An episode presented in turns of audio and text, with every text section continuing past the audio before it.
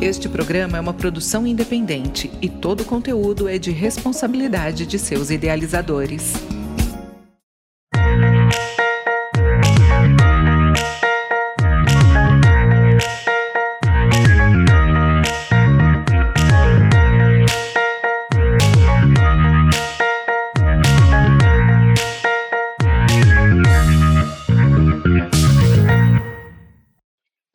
Eu sou a Júlia Conca e este é o programa Cidades de Fato, o espaço de diálogo, um programa feito para ouvir as vozes da cidade. Vamos conversar com especialistas e a população sobre cidades e soluções. Cidades de Fato, seu papel inclusivo e o nosso papel cidadão. Esse é o nosso episódio de número 67. E o assunto do programa de hoje é contribuição do geodireito para a construção de cidades sustentáveis. E para falar desse tema relevante, vamos entrevistar Luiz Ujeda.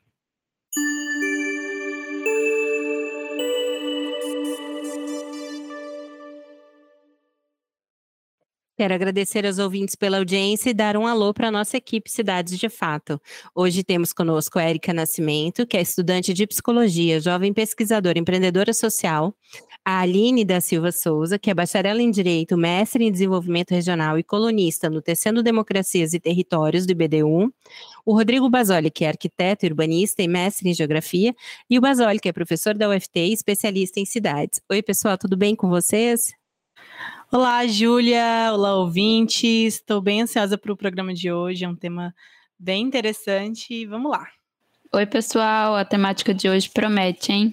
Olá, Júlia. Olá, equipe. Prazer imenso ter o Luiz com a gente. Geodireito, é, novas perspectivas, temas para tema para reflexão. Então, em frente, o programa hoje promete definitivamente. Nosso convidado de hoje é Luiz Ujeda. Luiz é advogado e geógrafo, pós-doutor em Direito pela Universidade Federal de Minas Gerais e doutor em Geografia pela UNB. Doutorando em Direito pela Universidade de Coimbra, em Portugal, e é investigador na Universidade do Minho, também em Portugal. Ocupou funções de gestão em diversas empresas, associações e órgãos públicos do setor elétrico, aeroportuário e de concessões de rodovias. Oi, Luiz, bem-vindo. Muito obrigado, Júlia, pelo convite. Agradeço também ao professor João Basoli, a Aline, a Érica, ao Rodrigo, é, por estarmos aqui juntos e podemos ter esse diálogo é, bastante qualificado.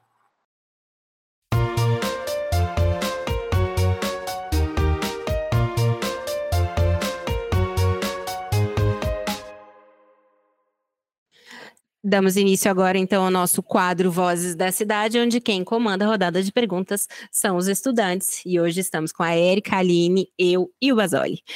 Eu já começo dizendo que a nossa equipe é muito fã da geografia e que estamos todos muito ansiosos com a temática de hoje.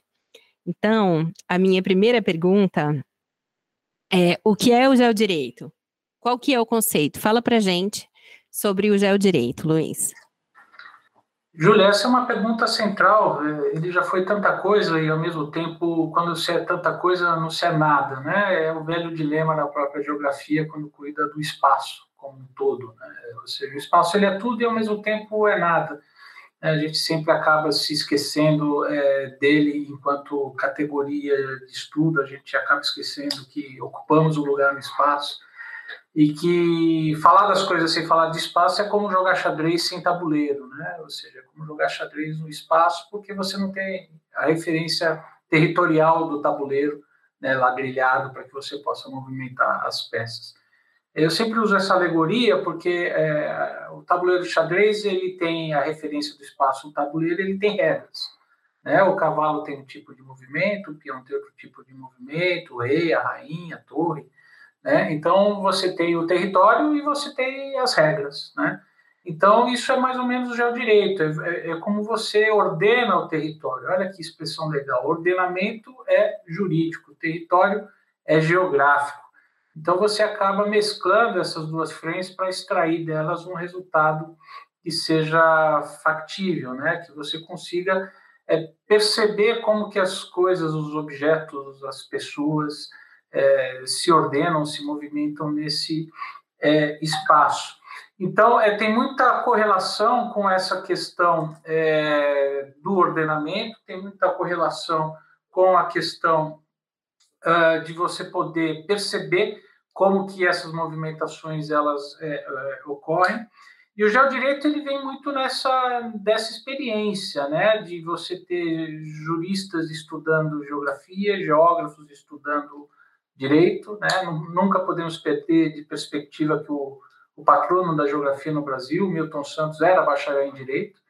É, é, e que de certa forma é muito prazeroso lê-lo como advogado, porque ele escrevia como advogado, né? Então é, é, a compreensão ela acaba ficando bastante fácil.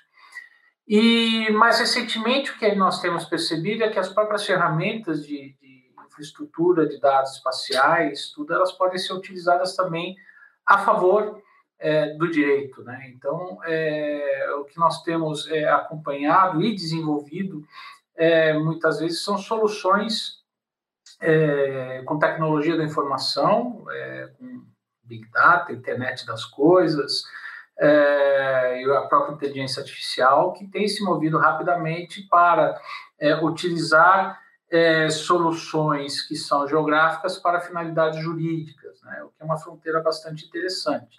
Então, hoje, por exemplo, já é possível se desenvolver softwares como nós fizemos, onde você faz do diligence, que escritórios de advocacia demoram meses para realizar, é, em segundos, porque você tem plataformas de, de, metadados que conseguem te dar essa resposta do que, que tem numa determinada área, tem rodovia, ferrovia, portos, aeroportos, a terra indígena, a quilombola, a cadastro ambiental rural, a patrimônio histórico, a rotas aéreas, é, enfim, você consegue hoje tudo usando uma sequência de tecnologias é, em segundos, com custo muito mais competitivo. Então, o que a gente observa é que o geodireito ele tem se esparramado mundo afora, cada país tem chamado de um jeito, né? geografia do Droit na França, Law Geography na, na, nos países anglófonos, ou Spatial Law, né? É, que é o direito do espaço, em contraponto ao direito espacial, né? como fala o Comitê Geoespacial da ONU, a Espanha acabou de criar um código é, de direito espacial, onde é, sintetiza todas as profissões e todas as atividades. Então, tem muita coisa acontecendo nessa frente, nessa confluência, onde nós buscamos desenvolver no Brasil, em Portugal, na lusofonia, é, e, e, de certa forma, tentar responder essa pergunta, né? Ou seja, mais o que é, para que serve e por que, que esse estudo pode ser útil para a sociedade. Luiz, é, eu queria saber quando aconteceu esse entrelaço do direito e da geografia para você, assim, como foi esse encontro de áreas na sua trajetória e conta aí pra gente um pouquinho que eu fiquei curiosa, assim, sobre como você se apaixonou, assim, e como você conseguiu unir isso tudo. Érica, é, no fundo eu fazia as duas faculdades ao mesmo tempo. É, eu sou de São Paulo e fazia direito na PUC e fazia geografia na USP. E então foi muito cedo. Eu, eu, eu acho até que eu sempre fui muito mais geógrafo do que advogado, né? Enfim, mas é, é, acabei tocando as duas é, faculdades enquanto eu pude. Mas aí a, a, vida é aquela caixa de surpresas, né? Eu acabei sendo pai muito cedo e, e tive que fazer uma opção porque precisava custear algumas coisas que até então não estava é, me preocupando, né? Como estudante. E aí abdiquei de terminar a faculdade de geografia na USP para poder terminar de direito, que no meu entendimento no final dos anos 90, né, ia me dar um retorno financeiro é, mais objetivo. E, e, de certa forma foi assim, né? Eu me, não acabei não me formando em geografia, é, no bacharelado, é, mas é, a, a, legislação brasileira, é, tem, existe a lei Milton Santos, que permite que você seja reconhecido como geógrafo é, é, em três categorias, ou você como licenciado, ou você como bacharel, ou se você for mestre e doutor em geografia, que é o que chamam de lei Milton Santos. E eu acabei virando geógrafo como mestre e doutor em geografia. Né? Eu fiz o mestrado em geografia na PUC de São Paulo, na verdade, fiz dois mestrados ao mesmo tempo, em Direito e em Geografia na PUC de São Paulo. Escrevi um grande texto, cortei no meio, defendi uma parte em cada um e, e deu certo. Né? E, e, então, tirei os dois títulos de mestre praticamente com seis meses de diferença um para o outro. E, e, depois eu fiz o doutorado em Brasília, né? E aí acabei me tornando doutor em geografia e aí, e aí apto para pedir o CREA de geógrafo, né? Uma coisa que também foi divertidíssima, porque quando você chega no CREA, ah, eu quero aqui seu bacharelado, falo, tá aqui. Não, mas isso é de direito, mas pediu bacharelado, mas eu não estou ouvindo como bacharel, né? Estou vindo na categoria mestre e doutor. Aí tive que explicar tudo aquilo. Aí xingam a legislação 200 vezes. Falei, ah, mas lei é lei, né? Tá ali, ó. mestre é doutor, tá aqui mestrado, tá aqui doutorado. Por favor, me dá o CREA de geógrafo, porque eu vou exercer. Né? E, e, e, e assim foi. Né? É, obviamente que eu acabo me alicerçando muito mais no, no direito, né? até aqui fora, eu tenho a Ordem dos Advogados em Portugal também, e, a gente acaba se qualificando como geógrafo nessa condição, como advogado, ou seja, e o importante é poder servir a sociedade, entregar os, os trabalhos, os resultados, é, e bater as metas, né? Ou seja, o filho já está criado com seus 24 anos, o, o, já veio outro depois, né? Casamento e a vida pessoal toda, né? muitos é, projetos. É, principalmente no setor de infraestrutura, o setor elétrico, onde eu me formei profissionalmente, né, e é para onde eu devo toda a minha bagagem profissional, é, que eu acabei por adquirir, né, um setor tão pujante, tão reavivado aí com várias novas tecnologias, novas matrizes, formas de, de distribuição, de consumo de eletricidade, carros elétricos, né? Imagina falar disso há 25 anos atrás, era é, imagina, a gente achava que estava muito distante, né? Estamos aqui vivendo isso no, no, nosso dia a dia e que interfere nas nossas cidades, né? No nosso é, cotidiano, né? E, e, que tem causado uma mudança abrupta na nossa matriz energética, na forma de viver as cidades, de sentir as cidades. Então tem, tem grandes disrupturas aí vindo e que a gente tenta aprender né, com o mundo, com tudo isso que está passando, e deixar as, as contribuições dentro desse panorama caótico, disruptivo de, de ter duas profissões, né? Acabamos sempre sendo outro. Quando estava com os advogados, nós somos os geógrafos, quando está com os geógrafos, somos os advogados, né? Quando você vai para a faculdade de geografia de terno e gravata, porque você trabalhou o dia inteiro, você é chamado do burguês, você vai para a faculdade de direito, você é um maconheiro, enfim. Aqueles, né, aquelas coisas, veio da geografia, veio do direito, então você acaba sempre sendo outro, aquele cara é, que, que, acaba lidando com, com esses com, com, com, esses estigmas, né, que a gente escuta de forma até um pouco jocosa, mas que de certa forma existem. Luiz, a gente sabe que o desenvolvimento sustentável ele tem por conceito um desenvolvimento que ele supra as necessidades atuais, né, da geração atual, sem comprometer então as necessidades das próximas gerações. E aí me surge então a curiosidade de como o geodireito conversa com essa sustentabilidade.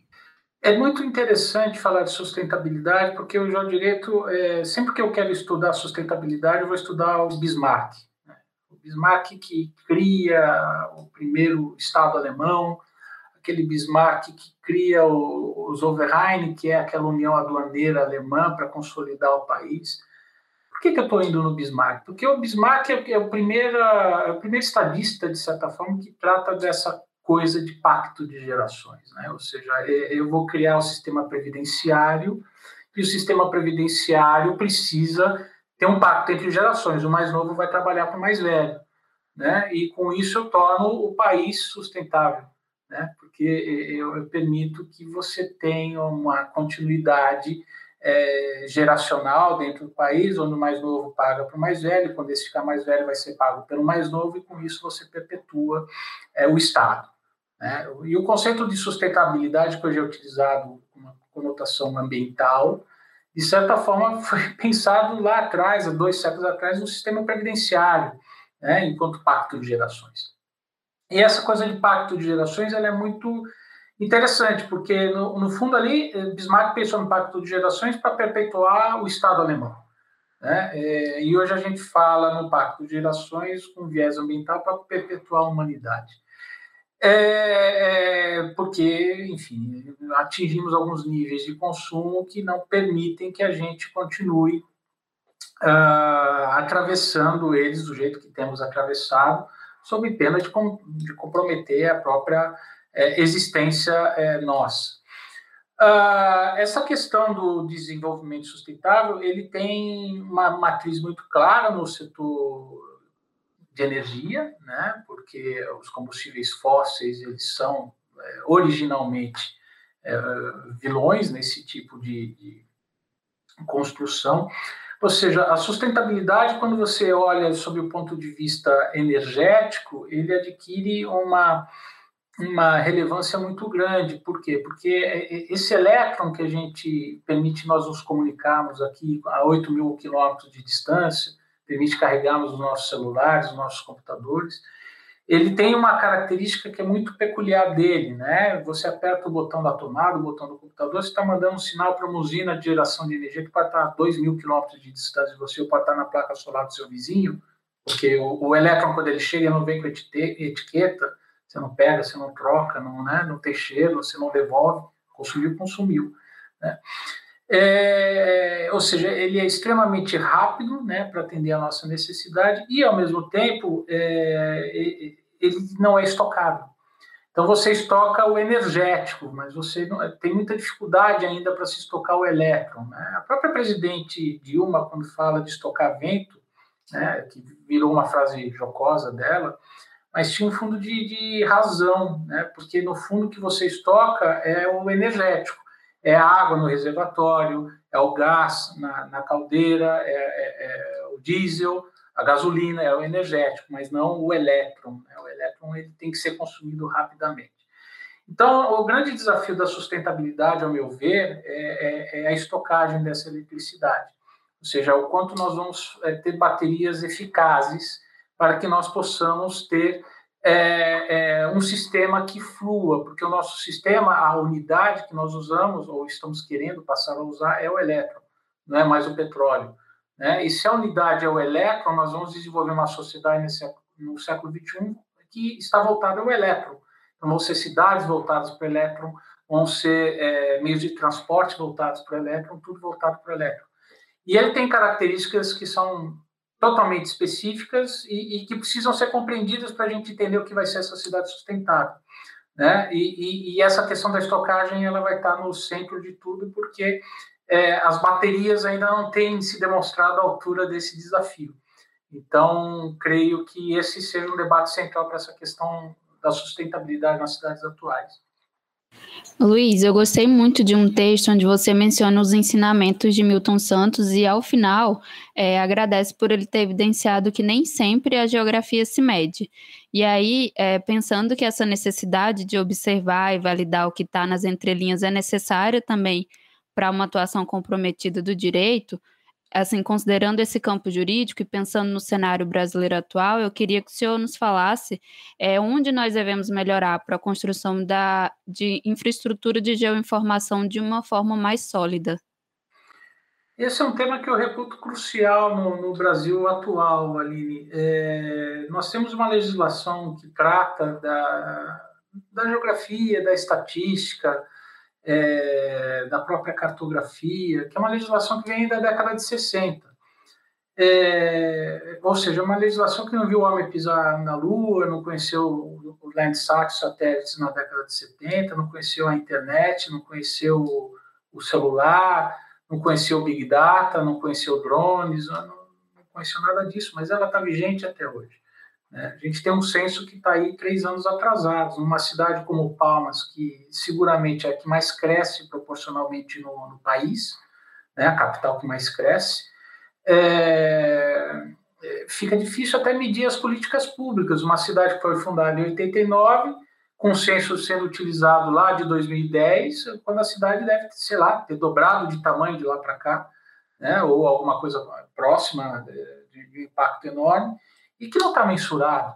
Né? Ou seja, é, isso é um impacto violento nas políticas públicas urbanas, de plano diretor, é, de tudo. Ou seja, é, às vezes a geografia tem que ser medida assim, né?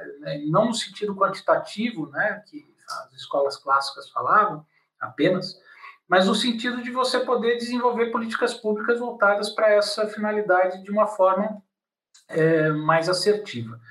É, o que a gente tem percebido e militado é que o artigo 21, inciso 15 da Constituição fala que é, o Congresso Nacional deve regulamentar essa matéria no país. Só que isso não foi regulamentado nunca, né? Desde então. É, inclusive, as políticas públicas geográficas do país sempre foram criadas, foram criados estados de exceção. Tivemos três. Né? Uma na República da Espada, do Marshal Floriano, em 1891, escrita por Rui Barbosa, né, que fala, generalíssimo, vamos criar... Olha, o Rui já tinha percebido qual era o problema.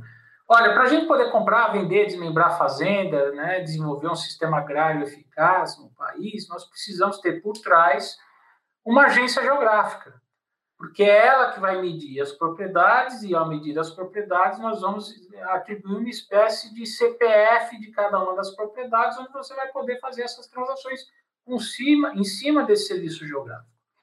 Né? Só que o Rui Barbosa falou isso em 1891. Ou seja, se eu pegasse aquele texto do Rui Barbosa e aprovasse hoje no Congresso Nacional, ele ainda seria atual e, e bastante de vanguarda. Né?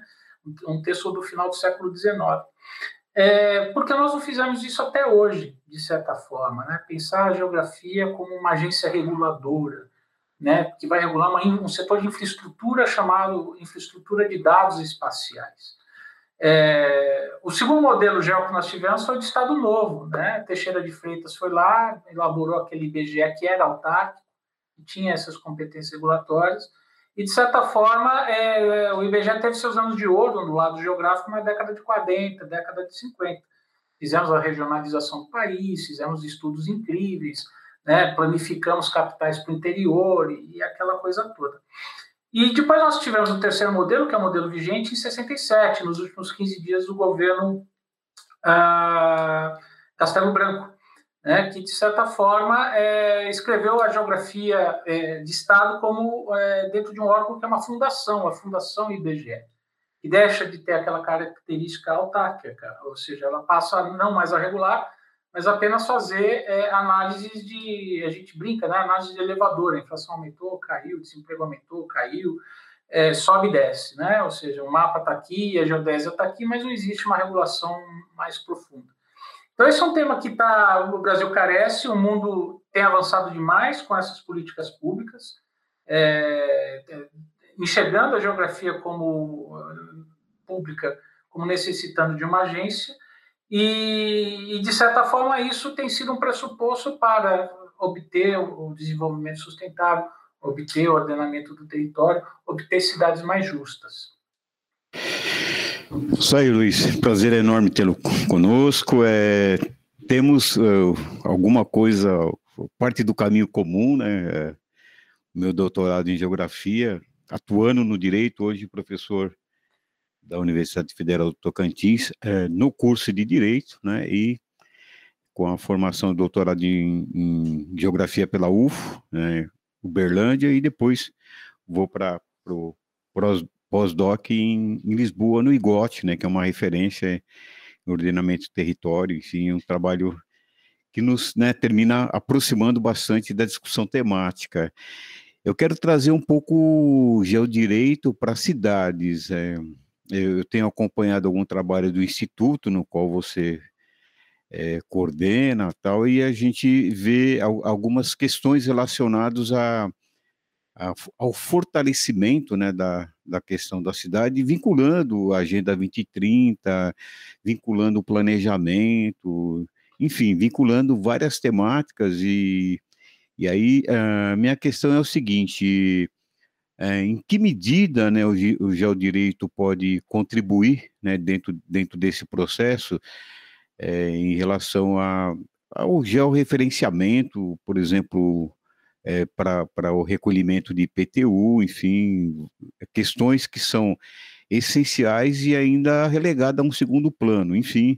É, e aí é, eu tenho até uma certa é, cautela em falar cidades inteligentes, né, que que é bastante usual, é, mas em que medida a tecnologia, em que medida o geodireito pode contribuir para o avanço dessa temática que é, deveria, inclusive, estar é, andando um pouco mais rápido, né? A gente nota que ela ainda está um pouquinho lenta em relação a esse avanço.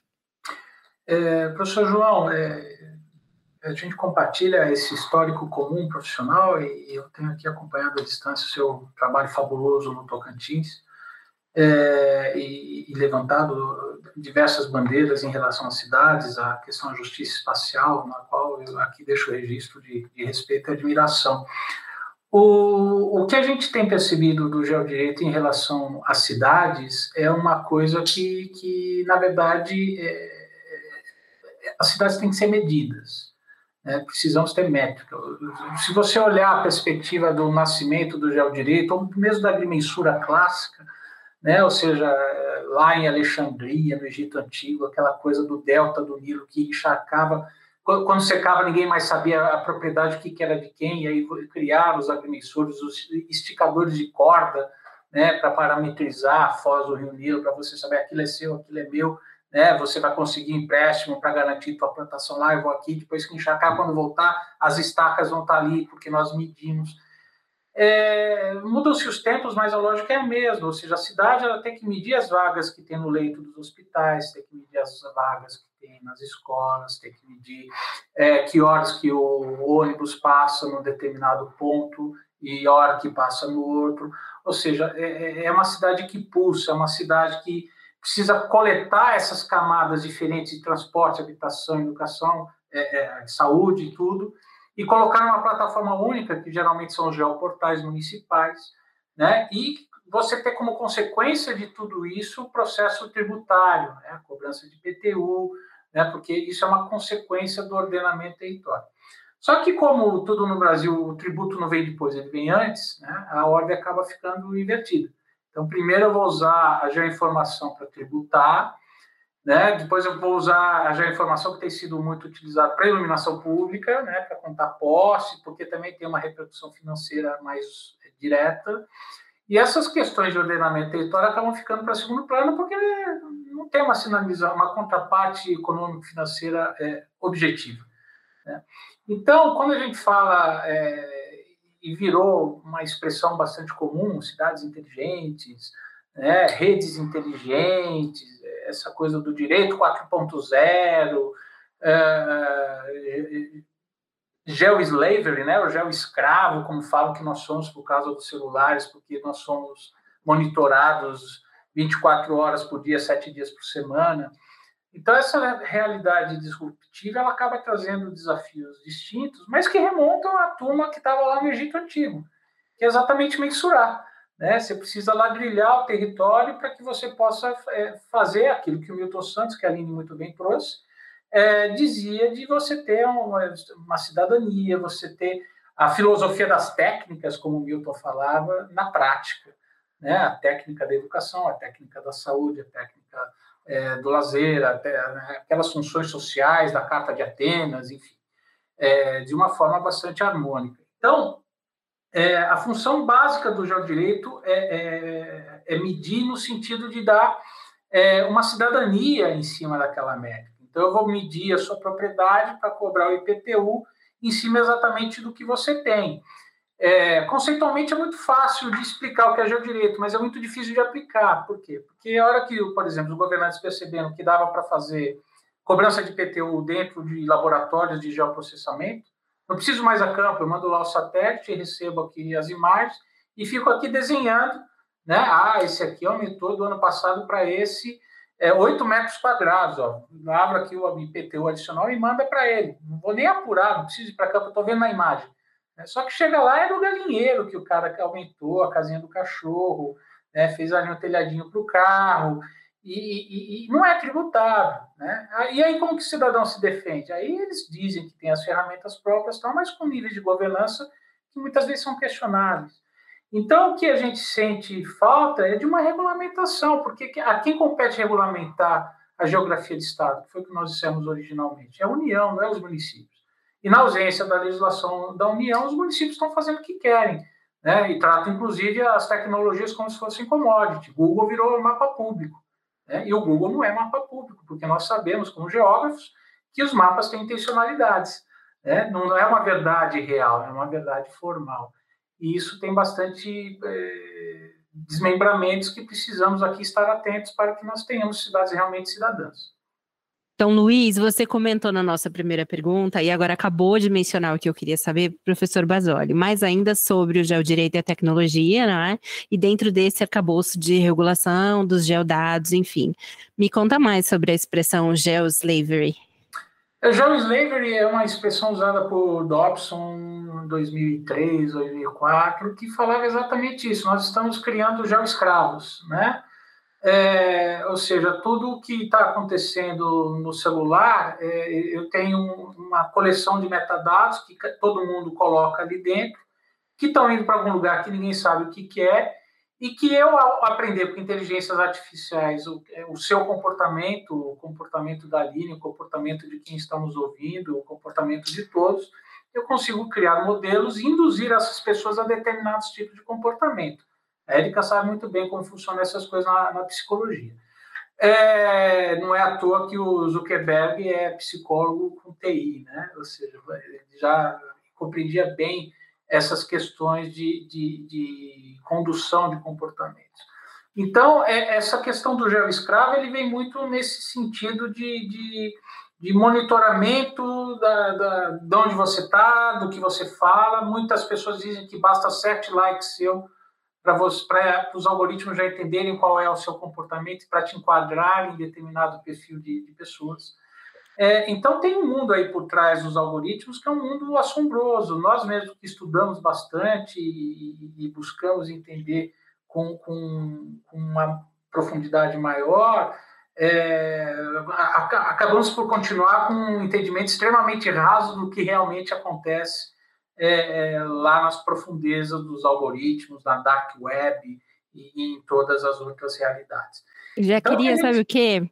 É, dificultar um pouco a resposta e pensar em como conciliar, então, é, é, essa questão do geodireito e a nossa liberdade de existir, de não ter esses dados divulgados ou não fazer parte, né, do, de todos esses dados, ou a nossa liberdade de expressão na internet também.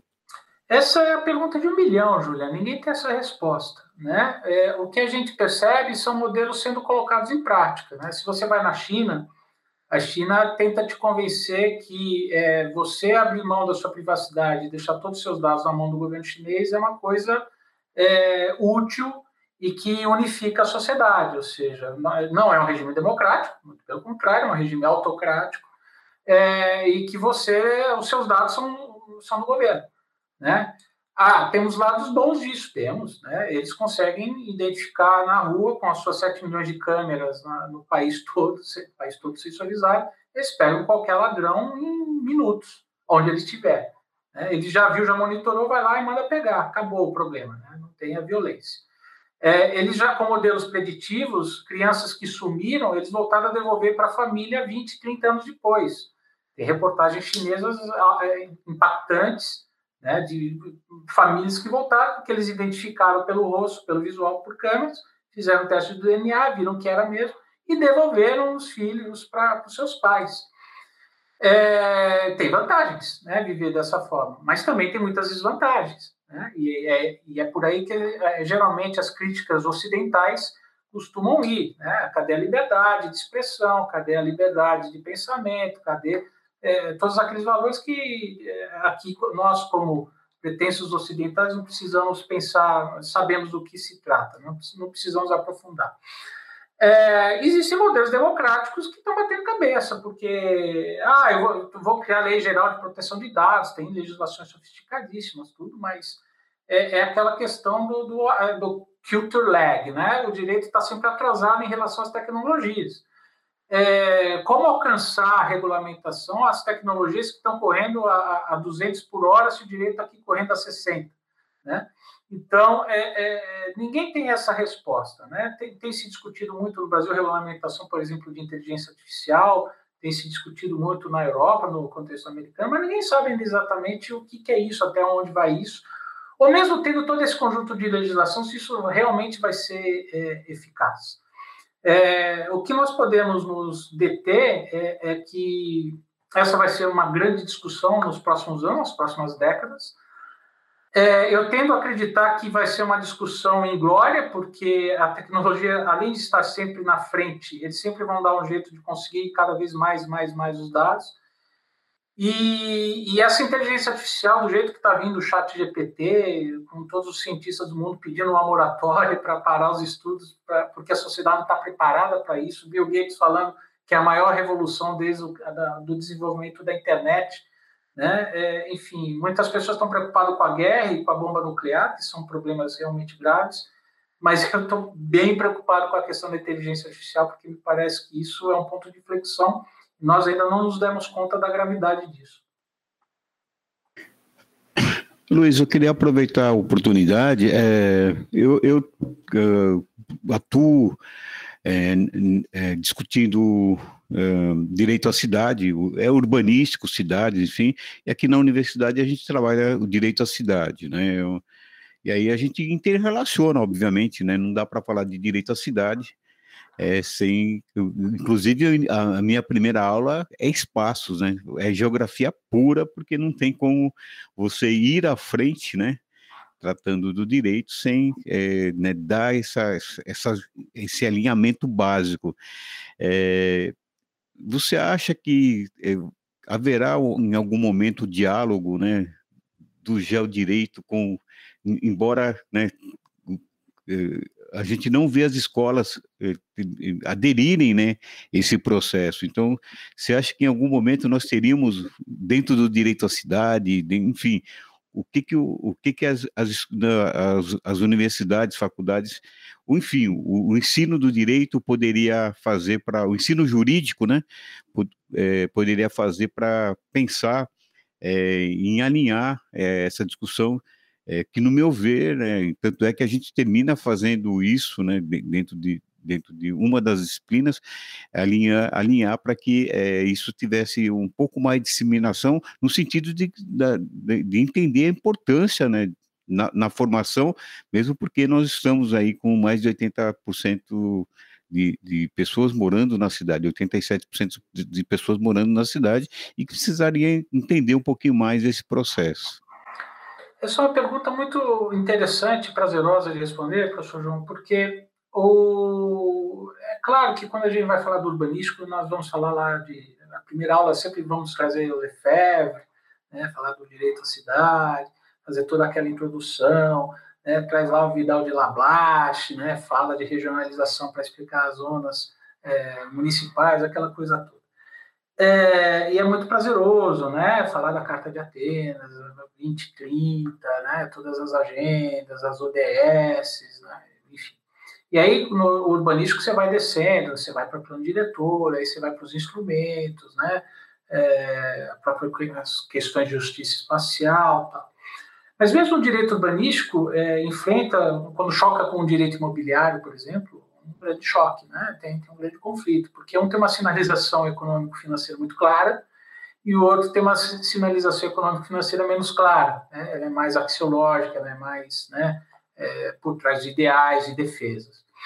Uh, o mesmo acontece com o geodireito. O geodireito, uh, o grande desafio dele é que ele é extremamente horizontal. Nós resolvemos um problema entre farmácias em Portugal usando o geodireito né? porque você só pode transferir a farmácia de municípios se você comprovasse que os municípios são limítrofes entre si, fomos citados uma forma aqui do Supremo, é, usando técnicas de direito para mostrar que as duas cidades eram limítrofes entre si, que poderia haver, é, pela regulamentação da Agência Reguladora de Saúde, essa transferência de farmácias, que em Portugal é um serviço público.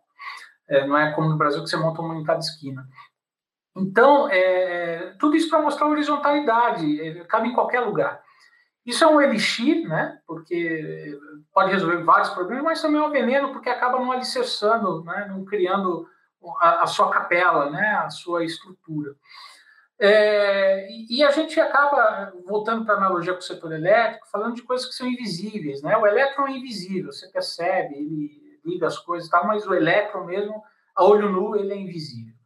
E o geodireito ele tem um pouco dessa característica, ele é mapa, ele está ali, as pessoas veem o mapa, mas as pessoas não veem que é gel. Né? Você, quando pega o celular, você abre o Tinder, eu quero namorar no Tinder, primeira, você tem que primeiro ver quem está que tá próximo, tem um mapa. Né? As pessoas estão ali para namorar, não estão ali para ver mapa. Você abre o Uber para pegar um, um táxi, né? um, um transporte público, é, você está vendo o mapa, mas você não está vendo o mapa, você está vendo táxi, você, você quer ligar oferta e demanda em cima de um mapa, né? mas você não está vendo o mapa. ou seja, por mais que ele esteja ali, ele fica invisível. Então, de certa forma, o geodireito ele interconecta oferta e demanda no mapa. Né? E, e, e, se a gente não conseguir dar essa sinalização econômico-financeira, dificilmente a gente vai destravar é, é, as potencialidades dessa solução perante as cidades. Ou seja, eu acredito muito que se você tivesse um geoportal no seu celular, onde você pudesse ver tudo junto, né? tudo convergindo, é, o transporte público em Palmas, onde está o leito, onde está a escola, quantas vagas tem, quantas não tem, a, a dinâmica da, da, da, cidade, a vaga do shopping center, os produtos circulando, ou seja, enquanto você não tiver isso na palma da mão e não puder reivindicar isso na palma da mão, ó, a prefeitura tem um buraco na rua aqui, ó, você tira uma foto do buraco da rua, já manda para o prefeito.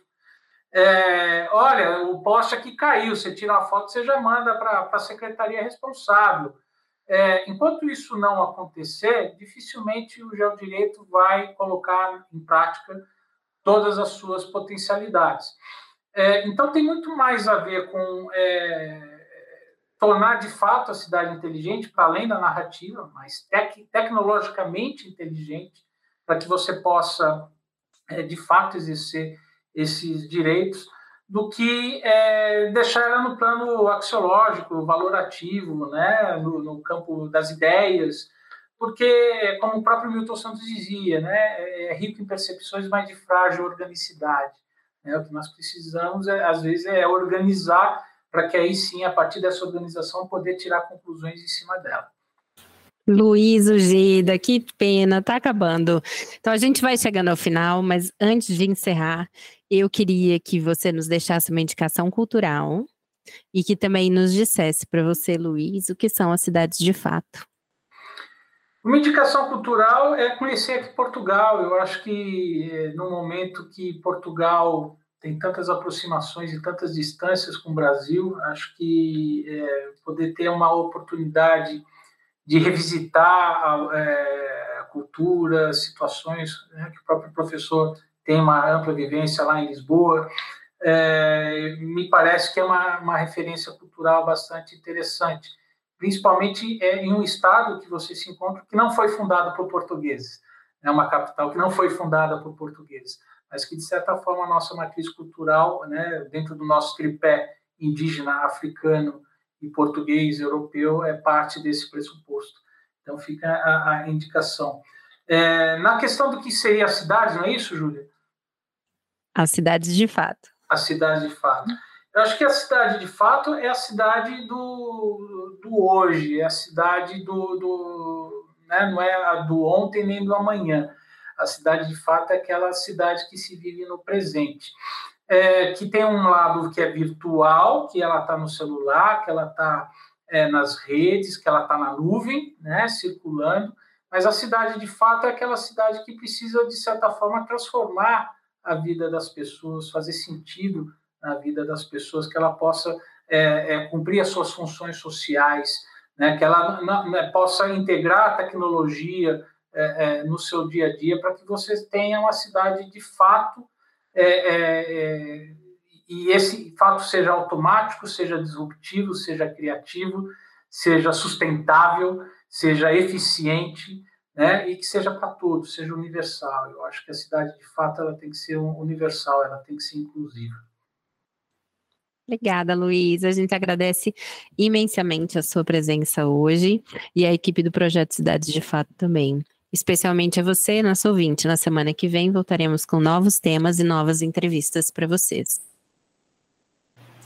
O Cidade de Fato de hoje contou com Júlia Conca na locução e apresentação, Aline da Silva e eu, Érica Nascimento, no apoio e desenvolvimento de conteúdo, Rodrigo Basoli no apoio técnico e professor Basoli na coordenação geral e consultoria.